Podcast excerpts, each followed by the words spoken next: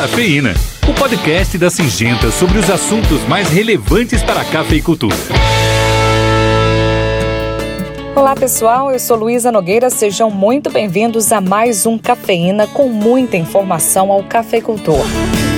O mercado de café sofreu em 2021 com uma série de intempéries climáticas que acabaram por atingir diretamente a safra 2022-2023. Isso sem falar em fatores globais e desafios com a logística, o que acabam atingindo diretamente o mercado. Lúcio Dias, que é superintendente da Cochupé, explica sobre a situação global do mercado de cafés nesse momento.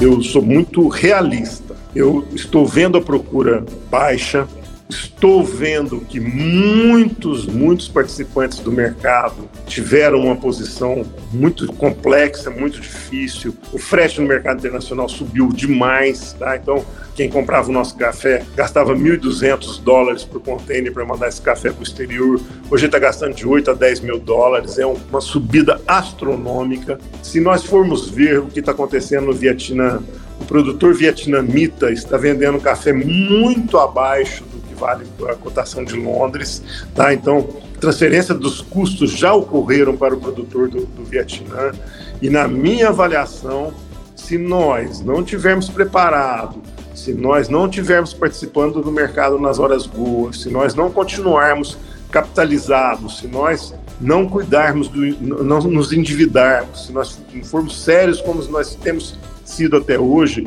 poderemos ter essa transferência de custo para a formação de preços para nós. Isso significa dizer o seguinte, que um aumento de 7 mil dólares por container de café a 345, isso daí dá 20 dólares por saco de café, isso é quase 100 reais a mais por saco de café. É facinho do, do comprador transferir isso para o nosso bolso, para nossa conta, tá? diminuir em preço para nós. Então, os nossos produtores precisam, em vez de ficar acreditando piamente que só tem alta, ele tem que lembrar que o que tem é um bom negócio.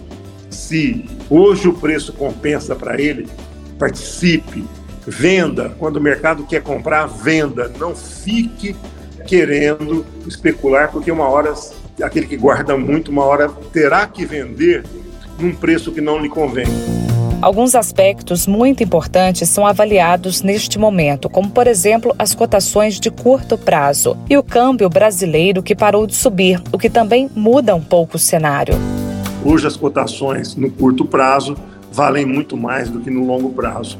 Então, o vendedor não quer vender porque ele vai ter que vender mais barato e o comprador precisa administrar suas compras e comprar o mínimo possível. É isso que a gente está vendo. E com todo o problema logístico do mundo, mesmo assim a gente não vê uma queda substancial de estoques. Então eu ando bastante preocupado com o mercado, não estou vendo o mercado com uns olhos muito bons de explosão de preços e de altas de preços, tanto é que eu tenho recomendado há tempo para todos os produtores é, participarem do mercado nas horas boas, fazerem os seus negócios, não ficarem postergando os seus negócios, especulando é, sobre uma cotação que poderá não vir, tá? E se ele participa, se ele vende, realmente ele cria fortaleza no mercado e aí esse mercado continua operando bem. Se ele sai fora do mercado, tanto o comprador como como o vendedor perde seu interesse e aí o mercado acontecem essas quedas nas cotações, coisa que a gente não, não gostaria. E nós estamos num momento aí que o, o, o câmbio se apreciou bastante, tá? Então nós saímos trabalhando aí com o câmbio de 5,60 a 5,80 e hoje estamos trabalhando em torno de 5,10. E aí os preços em reais acabam caindo para o produtor. O principal conselho para conseguir uma boa negociação, principalmente em relação ao mercado futuro, é ter atenção e muita informação. Além disso, avaliar os custos e fazer planejamento. A operação de mercado futuro permitiu com que os produtores é, cuidassem muito dos seus custos com bastante critério, participassem do mercado futuro naquilo que ele tinha uma correlação de troca muito boa. Eu tenho um exemplo muito claro.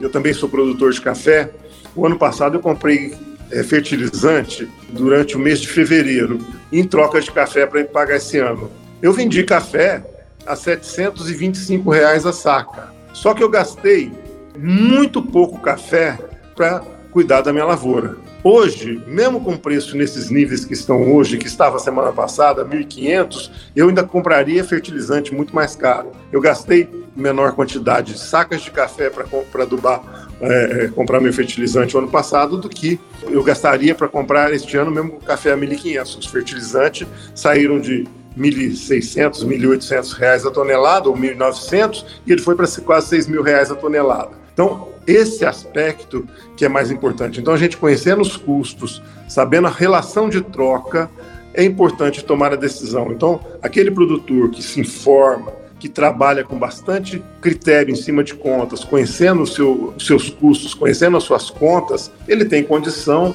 de tomar decisão tá? e não especular, realmente fazer o negócio que vale a pena para ele cuidar da sua propriedade, do, do custeio da sua lavoura. Cafeína, o podcast da Singenta sobre os assuntos mais relevantes para a cafeicultura.